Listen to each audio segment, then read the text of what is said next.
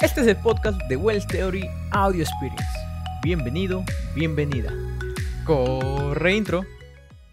Hola, ¿qué tal? ¿Cómo estás? Bienvenido, bienvenida a este nuevo episodio, el episodio 8 de Wells Theory Audio Experience. Y el día de hoy no me encuentro solo, sino me estoy encontrando con Adrián Iscuo. Hola Adrián, ¿qué tal? Y bienvenido el día de hoy a este episodio 8. Hola Wells, ¿cómo estás? Muchas gracias por invitarme.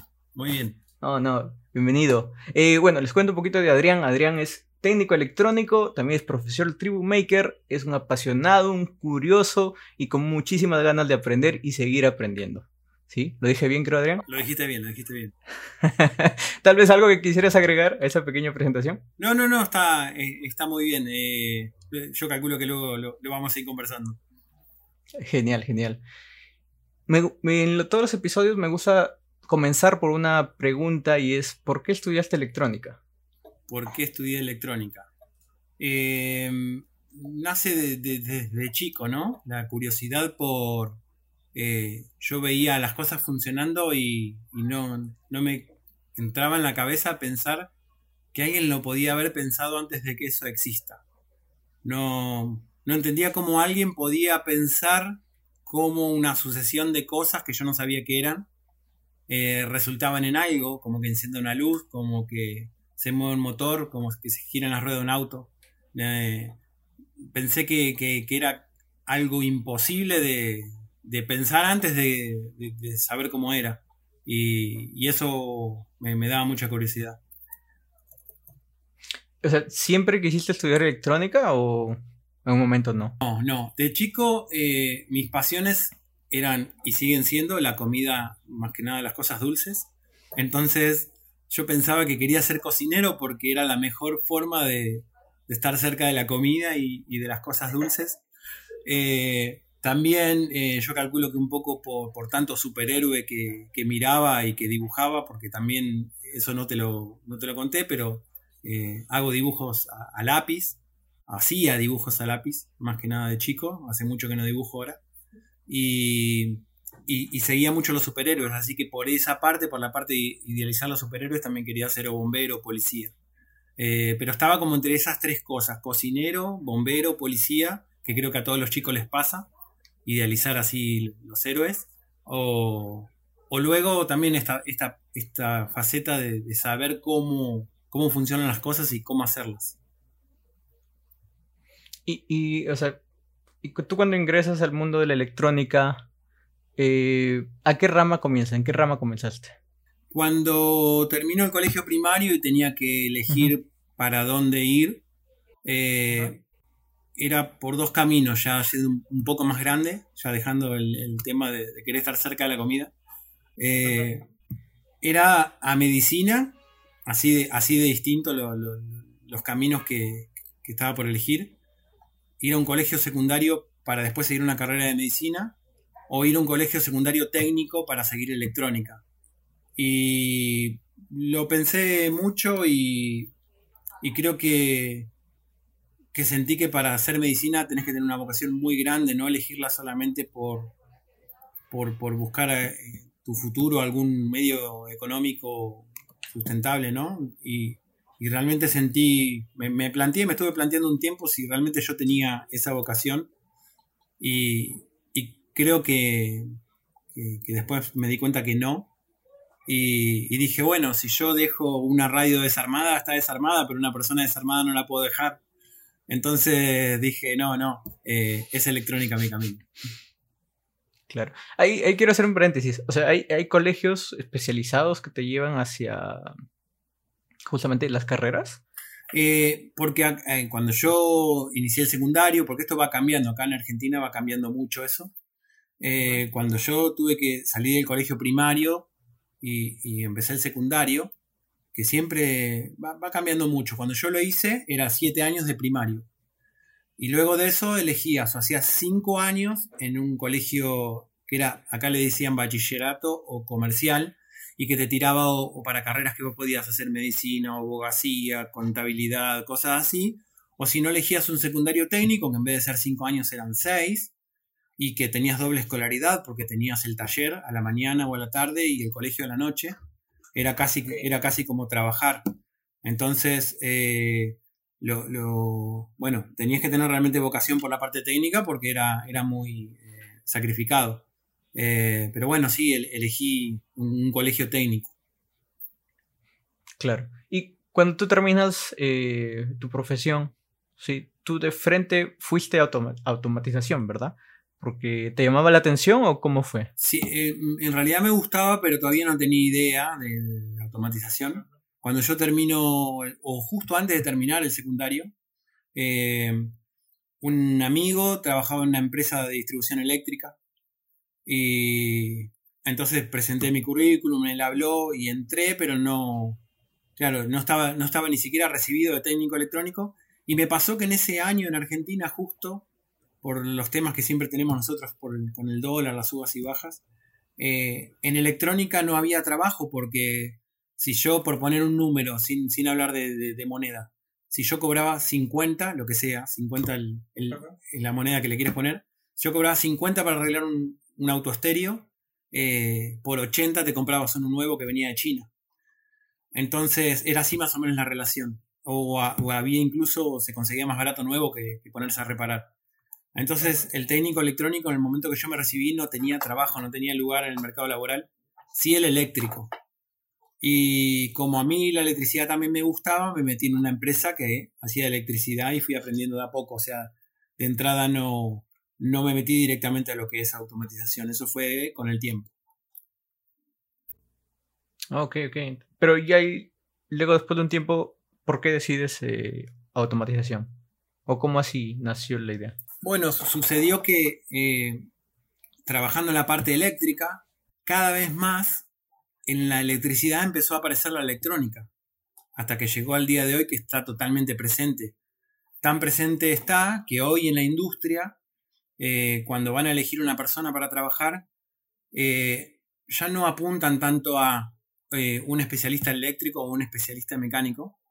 Ahora ya quieren, por eso esa carrera vino a Argentina, esa carrera, la carrera de mecatrónico no estaba en Argentina. Es nueva en Argentina, el mecatrónico. En, otros países hace muchísimos años que está. Y, acá es como que ahora, hace poquito, empezaron a apuntar ese lado porque eh, justamente en una industria no te vas a encontrar siempre con problemas todos eléctricos o todos electrónicos o todos mecánicos. Es un conjunto de, esos problemas y, necesitan, tanto para la persona que lo hace como para el, eh, eh, supervisor o el jefe, el que está a cargo del proyecto, necesita tener un poco de conocimiento en todas las áreas. Eh, entonces, eh, volviendo a tu pregunta, eh, yo había ya empezado a trabajar en la electricidad y al meterse cada vez más la electrónica en la electricidad, a mí me favoreció y me gustó, obviamente, porque era lo que yo sabía y, me faltaba programación, que todavía lo sigo aprendiendo. Y me fui metiendo con las bases de, bueno, ya siendo técnico electrónico, con las bases que había adquirido de, electricidad, como que me resultó fácil en meterme, meterme en tableros que ya tengan electrónica integrada, como es el caso de los PLC, para, para, para automatizar. Me resultó fácil aprender y aprendí rápido. Y ahí, bueno, eh, ahí, sí que me gustó lo que es el mundo eléctrico porque se, se englobó con la electrónica. Claro, y fuiste desarrollando más con automatización, PLCs y todo eso, ¿verdad? Claro, ahí me fui metiendo más, eh, fui eh, trabajando inclusive eh, de manera autónoma, con automatizaciones y también para empresas, trabajando dentro de las empresas, haciendo automatizaciones con, máquinas grandes, algunas no tan grandes, podemos hablar de un generador eléctrico hasta una máquina del tamaño de la locomotora de un tren.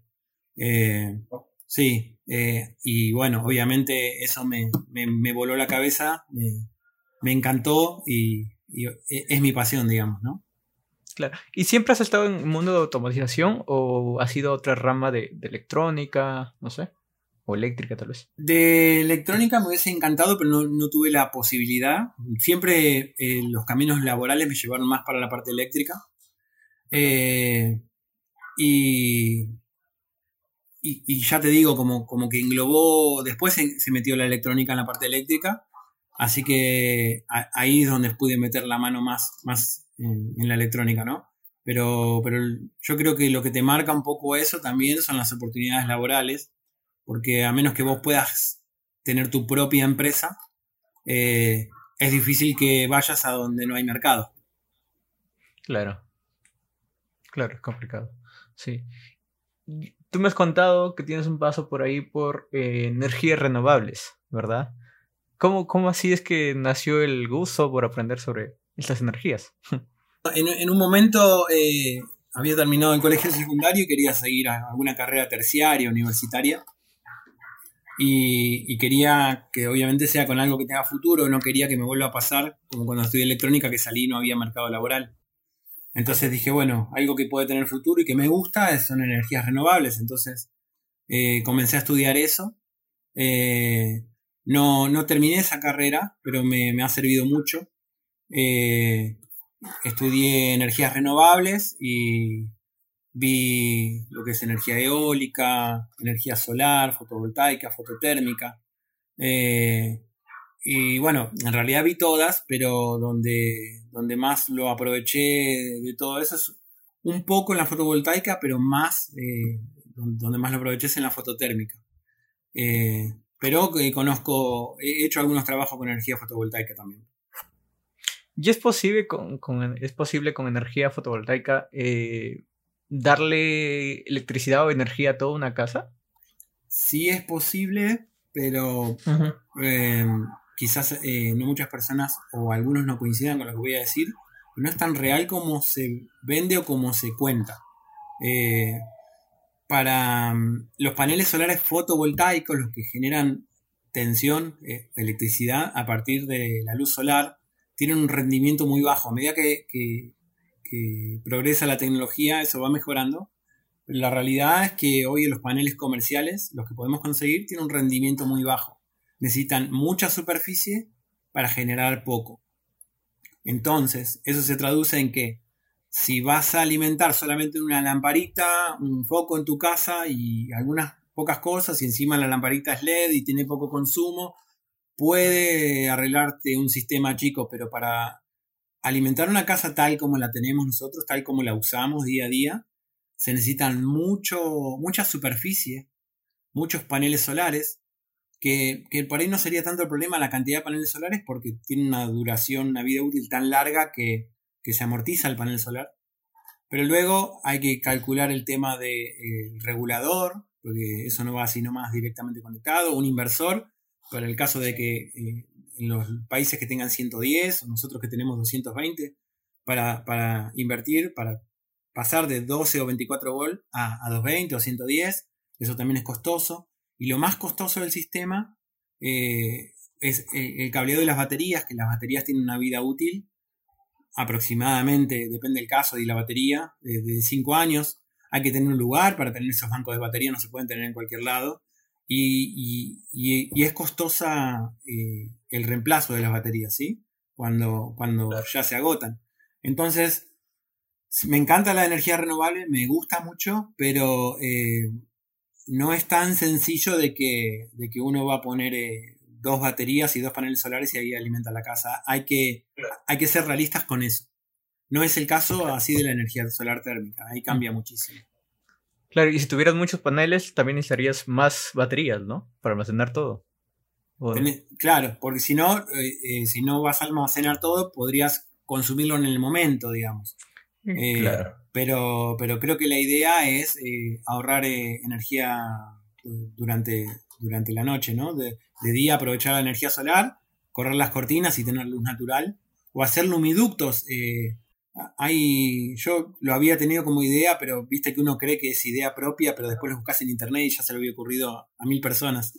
Y yo había tenido la idea de hacer lumiductos, caños, eh, que, sean muy reflectivos internamente y que los saques hacia afuera, que le des la inclinación correcta para que, y tener tipo como unas clapetitas, entonces a, lo largo de ese tubo, entonces durante el día vos automáticamente o manual abrías esas clapetitas y te ingresaba luz solar por, luz solar por ese ducto, iluminabas como si fueran lámparas en la casa con luz solar. Entonces eso no, no gastaría obviamente nada de energía eléctrica y durante la noche eh, sí aprovechar eh, eh, la energía de las baterías, ¿no?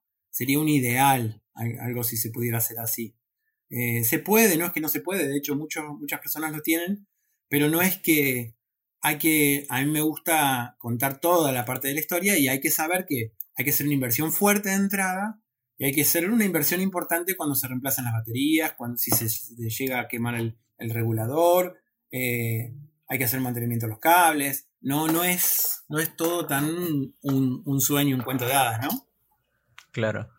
Claro. Ahí, viene una pregunta que no sé, tal vez sea un poco eh, tonta, porque no, no manejo este área, pero ¿qué pasa de noche con estos paneles solares? ¿No ingresa luz solar? No, no genera. Mm, no genera nada. O sea, te la, la consumen. Eh, generan algo eh, cuando está nublado que sí, sí generan igual. No es lo mismo que con plena radiación de, de un día soleado, ¿no? Sin nubes.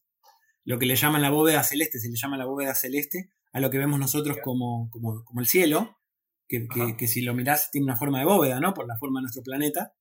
Eh, si la, cuando la bóveda celeste está totalmente libre, eh, tenés una radiación máxima solar, que es la esperada, que es la que se usa en los cálculos, pero la tenés durante dos o tres horas al día y no todos los días del año, y no todas en las épocas del año, ¿no?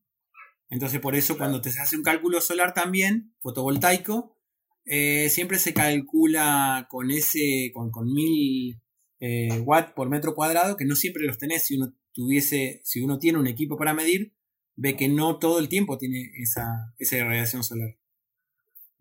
Entonces es muy bueno, pero eh, tiene, tiene realidades que hay que dar.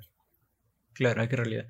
Eso, eso me, me, llama la atención. Me hace acordar con. He visto algunos videos de Dubai, de Qatar, creo, no recuerdo, donde tienen creo que inmensidad de, paneles solares, ¿no? Y peor que ese desierto, hay más, más sol.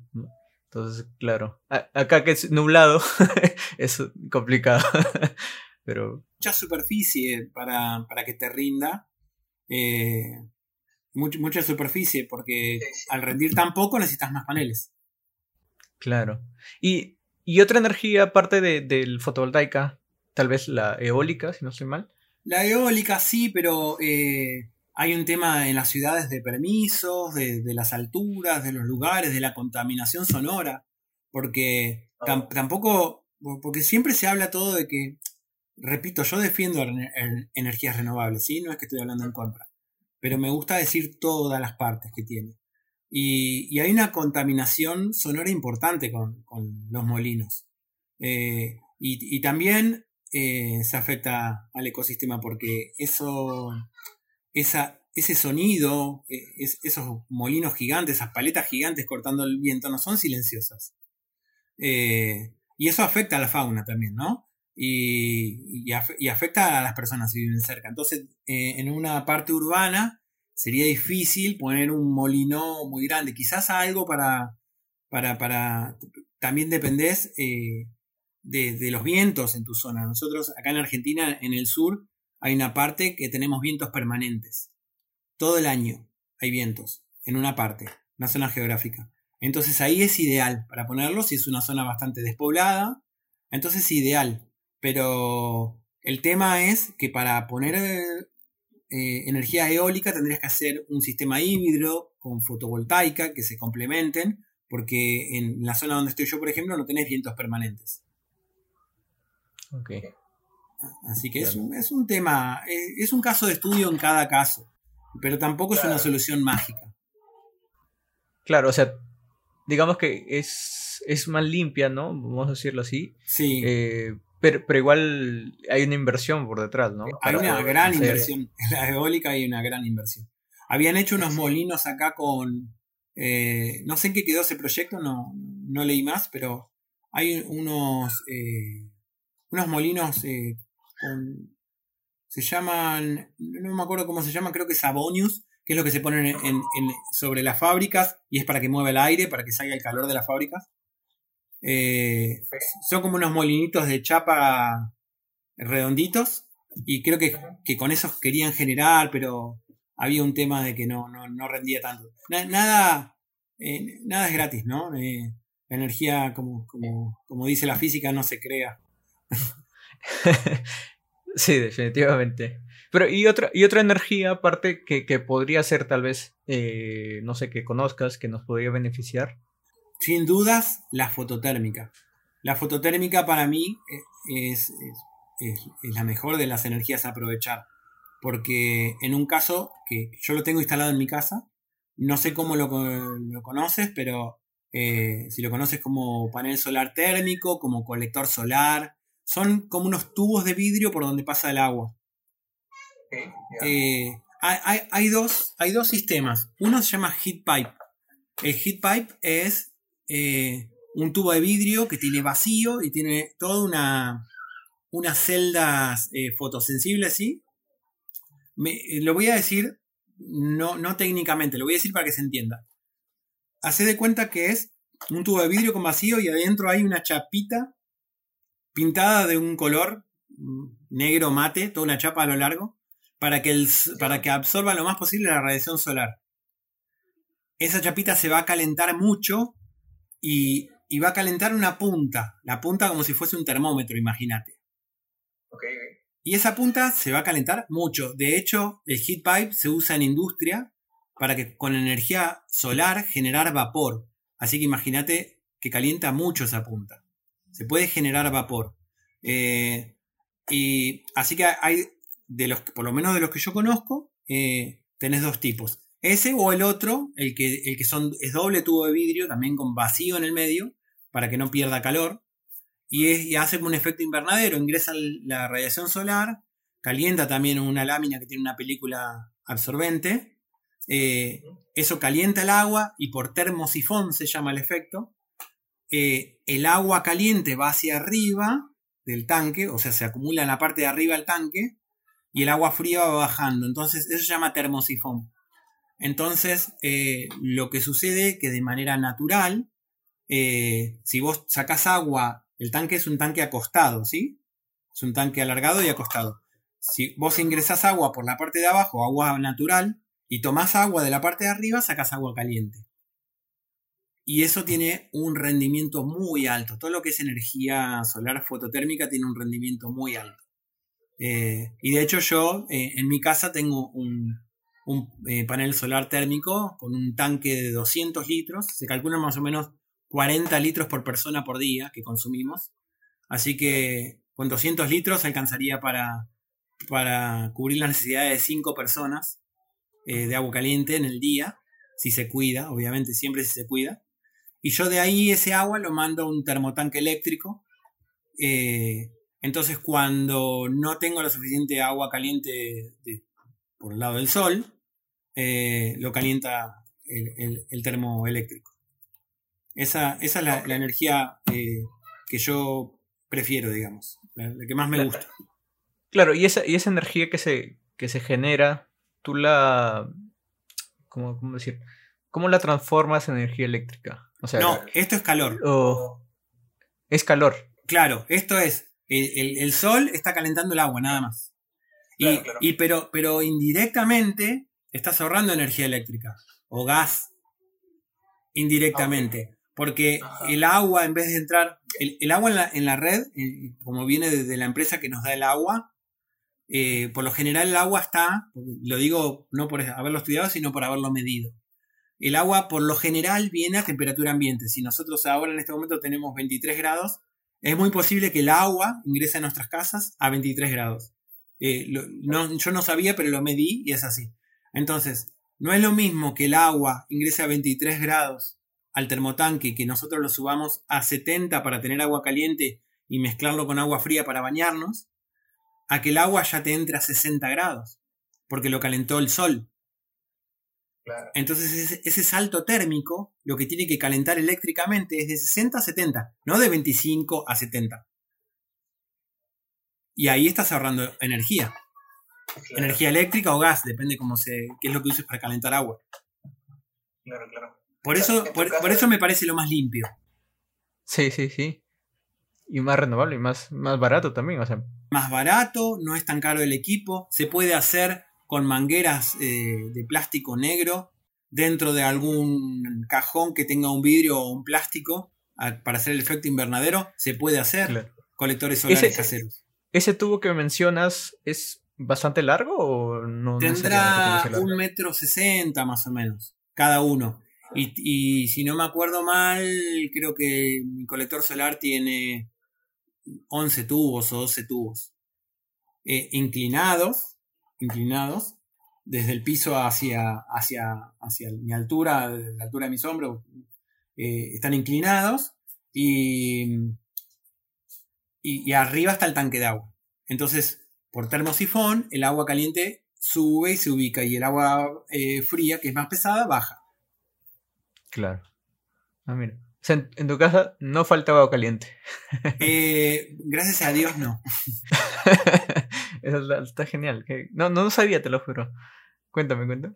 Eh, no, no, es muy bueno. La verdad que me parece la energía renovable más limpia, la realmente más limpia, la que menos afecta al ecosistema, la que no, tiene partes móviles, no tiene ningún tipo de, de, interacción con el ambiente porque no, no, hay ruidos, no, no hay desechos, no, no hay cosas que tengan una vida útil corta. Lo que puede pasar es que se rompa uno de los tubos de vidrio si lo reemplazás, eh, pero no tiene otra parte que, reemplazar. Eh, eh, por lo general suele ser un doble tanque y, una aislación de poliuretano en el medio muy gruesa para, para aprovechar esa energía que se calentó y ese, agua que se calentó, perdón, y, no perder calor, ¿no? Claro. Ah, una, consulta, una pregunta. ¿De esa parte se podría obtener energía eléctrica o sería ya más complicado? No lo sé, quizás buscando la manera de, de pasar ese calor eh, de alguna manera energía eléctrica, pero creo, creo, y estoy hablando ya sin saber porque nunca lo pensé, pero yo supongo que, estaríamos incurriendo en el error de, de que me ha pasado ya, de, gente que tira ideas de decir, no, podemos alimentar un motor que mueva un molino y ese molino genera electricidad, pero vos usaste electricidad para mover el motor. O sea, cuando hagas las cuentas, el balance, seguramente gastaste más de lo que pusiste. Y acá yo supongo, supongo, ya no lo sé, que, que, ahí en el sistema, a tratar de cambiar esta energía térmica eléctrica, supongo que si no se hizo, es porque se gasta más en el eh, eh, energía en, hacerlo que en lo que se obtiene. Yo supongo que va, estoy suponiendo, pero creo que va por ahí. Pero, pero está bastante interesante, la verdad. No, no había escuchado sobre este tipo de energías. La térmica es la que prefiero. sí, sí, sí, sí. Y, y hablando sobre, eh, sobre energía, no sé si conoces por ahí, eh, esto que vienen los autos eléctricos. Todos eh, eléctrico, eléctrico, eléctrico, ¿no? Eh, ¿Es beneficioso pasar? Bueno, no sé si conoces esa área de, motores, no tanto a lo mecánico, sino a la energía. Eh, no, la verdad no la conozco. Em, supongo que es una tecnología evidentemente mucho, muy superior a, las baterías que, conseguimos nosotros comercialmente, eh, por lo rápido que leí que se cargan, por la autonomía que, cada vez veo que, está dando más autonomía. El otro día leí algo no, no leí bien el artículo, pero decía algo como de mil kilómetros, que es un montón. Eh, y no, la verdad que no sé del tema, pero eh, lo único que espero de, sobre eso es que, que se haga algo para que realmente sea limpio, más limpio que lo que estamos usando, es que se haga algo después con las baterías, ¿no? Algo serio con las baterías. E, esa siempre es mi crítica a la parte de fotovoltaica. Que haya realmente un programa para reutilizar eh, eh, lo, que se necesita para hacer esas baterías o que, eh, que hacer esas baterías, fabricar esas baterías, no signifique, y estoy diciendo algo sin saber, pero es un ejemplo, no signifique quedarnos sin el Amazonas, por ejemplo, ¿no? ¿Sabes a qué me refiero? O sea, eh, qué bueno, qué lindo, pero fijarnos bien qué nos cuesta tener eso, ¿no? Sí, sí, sí, definitivamente. Que no, o sea, claro, que ganemos en algo, pero no que perdamos en otra cosa. No, no exacto. No sé qué tecnologías de batería, de batería usan, pero sería importante que eh, no estén destruyendo hábitat para. sí. sí, definitivamente. Bueno, cambiemos de, cambiemos de tema, vamos al del mundo de la curiosidad. Eh, creo que por ahí también te he visto bastante curioso, el poco que te conozco, eh, como te gusta aprender. Y y hay una historia que me parece bonita, que tú me comentaste sobre... Bueno, creo que me cuentes mejor y que los cuentes a todos, sobre ver que te paraste en la pared a ver cómo era el enchufe, algo así. ¿Me podías contar? fue, fue, fue el despertar de, la, vocación. Eh, a mí me interesaba, eh, yo era bastante chico, no recuerdo la edad, voy a mentir si digo, pero supongo que tendría nueve, nueve años, ocho, diez, no sé, por ahí.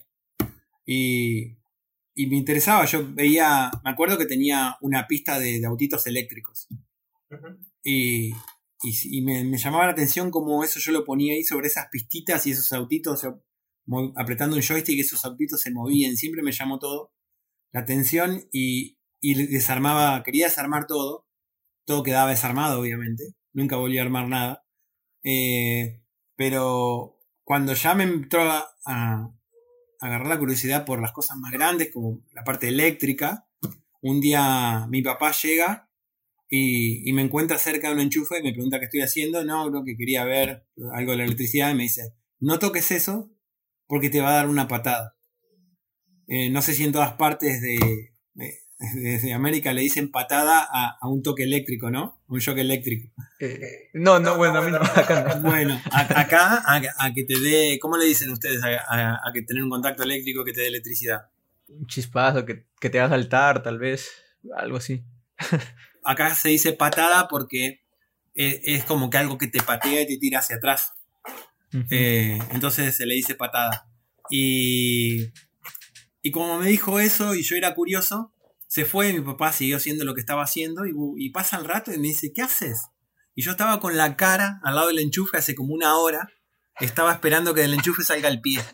Quería ver si podía lograr en el momento de que el enchufe salga al pie, a ver cómo daba las patadas.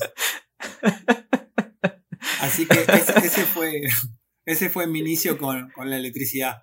Hasta que bueno, ahí mi papá me explicó. ¿Qué te dijo, tu papá? Y no, se estuvo riendo como media hora y después me sentó y me explicó a qué se refería con patada. Ahí ah, la patada. Y, claro. Claro, pero, pero fue esa anécdota, fue el inicio de, la curiosidad por lo, por lo eléctrico, ¿no? Sí, definitivamente. Era bastante, bastante curiosa. Sí, sí, tal cual. Sí. Y, y, luego que va avanzando y sigues con la curiosidad esto de aprender, yo sé que ingresas al mundo maker, ¿verdad? Así es. Eh, ¿Cómo así nace la, la, idea de meterte al mundo maker? Claro, bueno, lo, lo, que pasa, que calculo que le pasa a muchos, yo tuve dos, dos influencias grandes para meterme en el mundo maker. Cuando me recibí de técnico electrónico no había podido desarrollarme como técnico electrónico. Eh, tenía la teoría y, sí, hacía alguna que otra cosita, pero no, como que no tenía algo, un proyecto, o no, no se me ocurría en qué, en, en, qué emplearlo, ¿no? Y también con el tema de la automatización o, del mundo del IoT también, que se empezó a ver. Eh, para comprar equipos, eh, como por ejemplo un, PLC, es algo muy costoso. Eh, para, hacer prácticas en tu casa es, es algo muy costoso. y para ponerme a desarrollar una placa desde cero para ver qué podría hacer con esa placa, pero a la vez esa placa usarla para o para encender el riego o para prender luces o para saber el nivel de CO2 en una casa o para lo que sea, era muy difícil ponerse a diseñar algo así. Entonces empecé a ver que, existía este mundo, el mundo maker, y que, había plaquitas como Arduino, por ejemplo, y muchas más, en las que te facilitaban eh, todo, todo este tipo de aprendizajes y que, y que inclusive si vos no tenías un PLC y querías simular un PLC con el Arduino, se podía.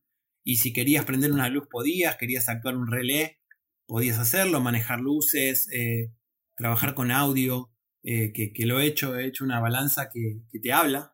Eh, que, le, pones y con las voces de, mis nietas te dice cuántos gramos tiene. sí. Qué curioso. o sea, hasta con audio eh, he trabajado en Arduino eh, y, me apasionó, me apasionó por, porque yo creo que lo que más me apasionó es no tener límites, ¿no? Cuando, cuando estudié eh, Internet no, no era no, no, estaba al alcance, lo tenían las empresas. Yo de chiquito computadora no tenía porque eh, apareció masivamente después. Eh, acceso a libros tenía muy poco, tenías que. eran caros los libros.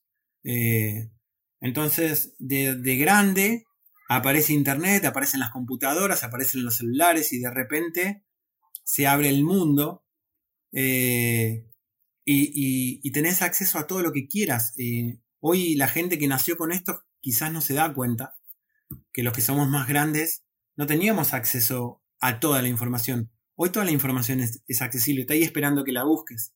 Entonces, si querés hacer un sensor de CO2, simplemente buscas un video en YouTube eh, y te fijas cómo lo hacen, con qué lo hacen, comprar los materiales y lo haces. Buscas un tutorial y lo armás. Eh, y eso es lo que me voló la cabeza y me llevó al mundo maker, ¿no? el, justamente el no tener límite y, una palabrita que me gusta mucho y que la repito mucho, y el mundo open source. Eso me, me, voló la cabeza. Claro. Y desde ahí fue, fuiste comenzando, viendo y cambiando, dejando un poco de lado tu automatización. O bueno, la sigues llevando, ¿no? Por tu trabajo. Claro, la sigo llevando por mi trabajo, pero cada vez más, más de la mano. Eh, no, no, no voy a nombrar a, la empresa en la que trabajo porque no, les pedí permiso ni nada, pero eh, en, el día de hoy, justo en el día de hoy, eh, se habló de, algo de esto, ¿no? De, meter algo de, IoT para, la parte de mantenimiento de las máquinas. Y les conté un poco lo que yo hago y que, me pidieron una reunión, quieren eh, hablar conmigo, con, con, otras personas, para ver bien qué es lo que estoy proponiendo, les interesó. Y, y en principio es es con, placas, en realidad eh, lo que estoy pensando es con un SP32, eh, más precisamente con el SP32 LoRa, eh, para que nos dé unos reportes de unos tableros que están lejanos y que no se ven todo el tiempo, y, pero que nos avise si hay algún problema. Y ahí es donde casi que, es un punto de encuentro, ¿no? Entre el mundo maker y, lo industrial o, la, o la vida real, por decirlo de alguna manera. Porque para ver si eso funciona, no vas a mandar a una empresa a fabricar una placa. Para ver si eso funciona vas a usar Arduino, SP8266, SP32, algún shield que mande mensaje de texto, lo vas a armar con cablecitos, lo vas a poner sobre, en una cajita en algún lugar y lo vas a probar unos meses, a ver cómo, si tenés señal, si funciona, si reporta, si, lo que te dice es real. Y creo que a partir de ahí recién vas a empezar a tomar en serio el proyecto y, lo vas a mandar a hacer. Entonces, es, como que estamos en el momento justo donde es una confluencia, ¿no? Del mundo maker, casi dándose la mano con, la parte industrial, con, la vida real, por decirlo entre comillas de alguna manera. Siento que ya estás siendo más aceptado, ¿no? El mundo maker. Como que antes era como, eh, no sé, va a sonar feo tal vez, pero algo de colegio, por así decirlo, ¿no? Pero ahora como que ya está siendo más aceptado. Claro, como que el ingeniero que, el ingeniero que se metía en el mundo maker era que había fracasado en la ingeniería. Exacto. Se había fracasado en la ingeniería, entonces se metía a jugar con plaquitas porque había fracasado en la ingeniería, cuando en realidad, gracias, yo creo que, gracias al mundo maker salen muchos desarrollos, ¿no? Y, por el mundo maker, y volviendo a esa palabra mágica de open source, es que, es que nos podemos juntar un montón de personas y, y es donde los desarrollos se hacen grandes. Eh, porque justamente uno hace un desarrollo y se lo queda para sí mismo, intenta venderlo, ese desarrollo posiblemente no crezca, se venda poco, o si tiene suerte, por ahí se venda porque es un producto muy innovador, pero por lo general lo que va a pasar es eh, que, porque me pasa a mí, yo cuando busco de hacer algo, busco una aplicación o un dispositivo, ah, es pago, listo, lo dejo de lado. Inmediatamente lo dejo de lado. Porque yo no, no, no soy una empresa. Ahora, ¿eso, ¿es open source o el dispositivo es accesible y, es open source? Me meto de cabeza. Y me meto y te comento y te, metes tú y se mete otro y, de, de, repente se ponen a mejorarlo y crece, y crece muchísimo. Entonces, eh, es muy bueno por ese lado. Y, volviendo a lo que me preguntabas, eh, sí, es más aceptado porque se dieron cuenta que, que, desde acá, desde, desde el lado maker, eh, no solo que podían aprender mucho, sino que salen muchos desarrollos en los que después se terminan usando. Sí, definitivamente. Sí, sí, eso es muy cierto, muy cierto. ¿Y cuáles son tus planes con el mundo maker y automatización? ¿Tienes planeado algunas cosas? ¿Desarrollo de proyectos, tal vez? Sí, muchos. Eh, estoy en deuda conmigo mismo. tengo, tengo muchos proyectos eh, iniciados o ideas iniciadas eh, o inclusive bocetos en papel y en la computadora. pero pero los voy avanzando, me, estoy mejorando y aprendiendo. Parte tiene que ver un poco con justamente con la tribu Maker, ¿no? que me, me, peleo mucho con Conrad, ahora Conrad si estás mirando. Me, peleo mucho con Conrad porque, porque a mí me costó entender la parte de la organización, ¿no? Y él es muy organizado, muy estructurado. Y yo soy desestructurado. Y es malo. Eh, eh, los extremos son malos. Entonces, ser extremadamente estructurado es malo y no ser estructurado es malo, porque lo que me pasaba a mí, yo tenía proyectos, los encaraba, los empezaba a hacer, no sabía qué sketch, eh, qué programa es el último que había usado, no tenía versiones, no tenía el flujo del, programa escrito, entonces no sabía dónde iba. Sabía que arrancaba, pero no sabía dónde iba y por ahí terminaba en otro lado, que no era donde yo quería ir. Eh, y ahora eso cambió. De hecho, en el proyecto que estoy haciendo ahora, que es justamente para el, para el curso, eh, está estructurado, está escrito, eh, está hecho el árbol del proyecto. Y, me di cuenta que era, que era otro mundo, que era totalmente mejor, ¿no? Porque una vez que, que, pasás del principio, que pasás el inicio, que, ya tenés las primeras partes ya funcionando, cuando escalás eso, si tu proyecto está claro y está escrito y sabes a dónde va, al escalar, explota. Porque es seguir pasos. Es seguir pasos y vos decís, ah, eh, para que transmita estos datos por MQTT es justamente, ah, ah, tengo que tomar tal programa y tal versión que está en tal carpeta y que lo usé en tal lado, entonces ya sé qué es lo que le tengo que modificar. Y toma horas por ahí eh, hacer algo que de la otra manera, siendo desorganizado, eran días. Bueno, o te frustrabas y lo dejabas. Claro, pero ha sido parte del, proceso, ¿no? claro, eh, eh, fue parte del proceso porque yo no, no, no, no, estudié para hacer esto, ¿no? Entonces, no, como al no tener la preparación, o un mentor que te diga, no, no, no, no agarres el Arduino, sentate y haz tu flujo, ¿qué es lo que querés? de dónde partís y a dónde vas. Y ahí empezás. Eh, y, realmente ese es el camino.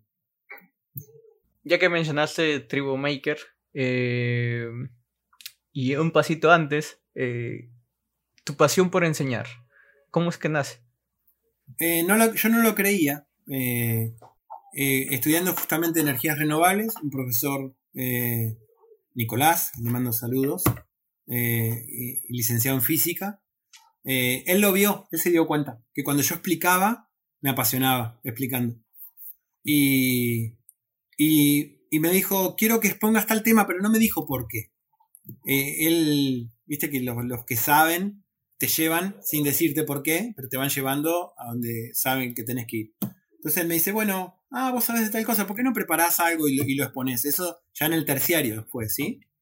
Eh, bueno, preparé una clase, expuse, y él me miraba, estaba callado, cuando terminó la clase me llamó y me dice, vos tenés que enseñar. A vos te gusta enseñar. Y es importante que las personas que enseñen le apasione enseñar y les guste enseñar. Porque es cuando realmente se transmite.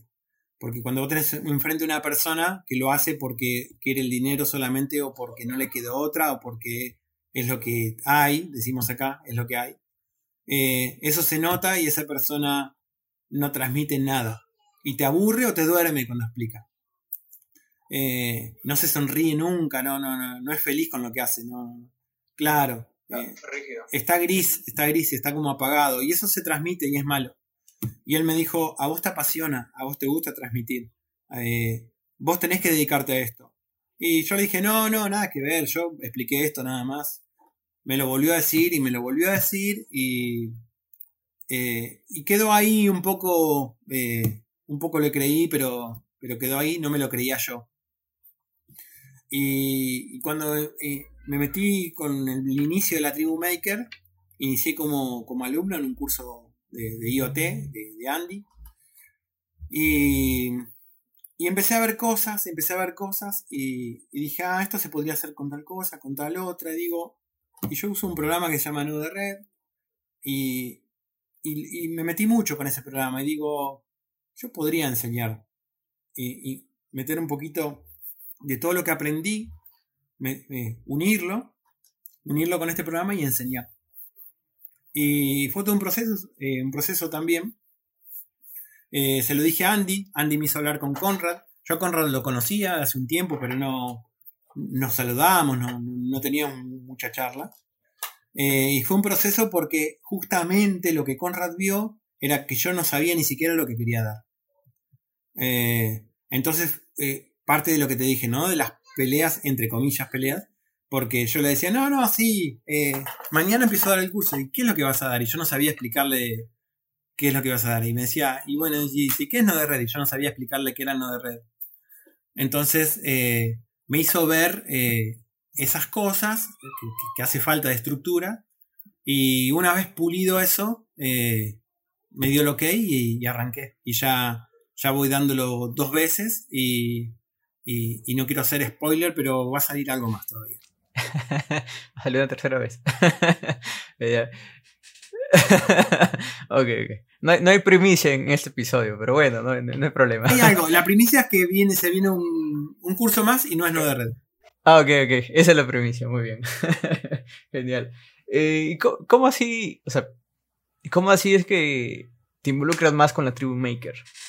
¿Por qué, por qué realmente estás con la Tribu Maker? ¿Por qué realmente estoy? Eh, me, apasionó, me gustó, me gustó eh, la interacción con ustedes, porque vos sos parte de la Tribu Maker.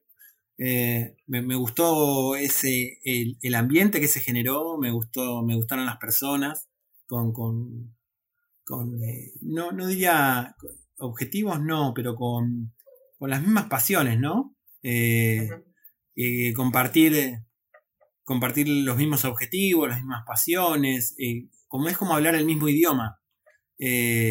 aunque, aunque hagamos cosas distintas, es hablar el mismo idioma, hay mucho respeto, eh, se, cuida mucho el tema del respeto, eh, se aprende mucho. Eh, en el curso, yo tuve un curso que, diste vos, para los que no saben, y, se aprende mucho no solo cuando otro te enseña, sino después me pasó en, los cursos que di yo, se aprende de los que vos estás enseñando. es, es, totalmente distinto al mundo académico, que tiene que cambiar el mundo académico, crítica, tiro ahí, tiene que cambiar el mundo académico donde el que está adelante es todopoderoso y todo lo sabe, y los que están sentados eh, no saben nada y se callan y escuchan. Eso no va más. Eso es de cuando inició la educación. Eh, y, eso tiene que cambiar. Y, lo que me gusta justamente de la tribu maker es que eso acá es distinto. Eh, uno está enseñando y, y, decís algo y alguien a quien vos le estás enseñando te dice, no, pero eso es mejor si lo haces de esta manera y, funciona mejor. Y vos lo probás y tienes razón y funciona mejor. Porque no se puede saber todo. Eh, de hecho, sabemos muy poco. Eh, y, lo damos, y los cursos los damos desde ese lugar. Nosotros decimos, nosotros no sabemos todo. Eh, enseñamos algo que sabemos y tampoco sabemos todo sobre ese tema. Y seguramente vamos a aprender de las personas que vienen a, aprender con nosotros, también nosotros aprendemos. Así que yo creo que todo eso me, gustó. Eh, también es una apuesta a futuro, porque es, en pensar, yo ya tengo 46 años, es en el, pensar cómo me veo a futuro y dónde me veo a futuro. A mi edad ya empezás a pensar dónde te ves. Vos te eh, proyectás de acá a 10 años y pensás dónde te gustaría verte. Eso todavía no te pasó, pero te va a pasar. Eh, te va a pasar pensar dónde te gustaría verte de acá a 10 años, cuando tengas más o menos mi edad. A los 50, 50 y pico, dónde te gustaría realmente verte. Y, y, me encanta mi trabajo, donde trabajo ahora, no me echen. Si me llega a ver alguien de mi empresa, no me echen. Me encanta donde estoy, en serio me gusta. Eh, pero no sé si, eh, no trabajo de, operario, pero no me gustaría verme a los 50 y pico de operario teniéndome que tirar al piso y haciendo esfuerzo mecánico, esfuerzo físico, ¿no? Eh, ¿Dónde me gustaría verme? Y me gustaría verme por ahí con una computadora, con desarrollo IoT, enseñando Y, y, si eso, yo lo pensé, digo, bueno, pero si eso es lo que me gustaría, esa es mi jubilación. De eso tengo que trabajar cuando me jubile. Entonces, eh, hay que apostar fuerte a la tribu maker, que crezca, eh, para que a futuro eh, ese sea mi trabajo. Así que por más o menos una conjunción de muchas cosas, pero, pero por todo eso es. Oh, está genial, me, gusta, me gusta bastante. Y, me parece muy este, rescatable que eh, va a sonar raro, yo, pero se tiene mucho la, idea de que, oye, no, llegado a tal edad ya no se va a hacer nada, o, ya, o, ese dicho de, soy muy viejo para aprender, ¿no? Pero, pero contigo, mira, tienes 50 años. Y... 46. aprendiendo, 46. Rayos. Faltan cuatro. No, es que yo me estaba proyectando dentro de cuatro. Por eso. Cuando, cuando tengas 50 años. Cuando tienes 50 años vas a seguir aprendiendo. Sí, sin duda, sin duda, sin duda. Y, todo lo, el tiempo que. Todo el tiempo que tenga de vida voy a seguir aprendiendo. Eh, no quiero. No quiero dejar nunca de aprender. Eh, eh, creo que, es lo mejor que te puede pasar. Aparte, es la, forma más sana de, de mantener bien tu mente, ¿no? Manteniéndola activa porque cuando la mente eh, queda inactiva, ahí vienen, vienen problemas después de salud. Sí, definitivamente.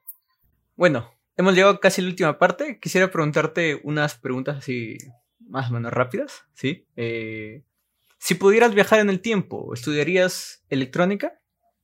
Sin dudas. ¿Sí? pensé, pensé que me dirías en un parte dibujo, tal vez. No, no, me encanta dibujar, pero mi, mi pasión es lo que hago. Ah, ok. ¿El mejor invento creado por el hombre?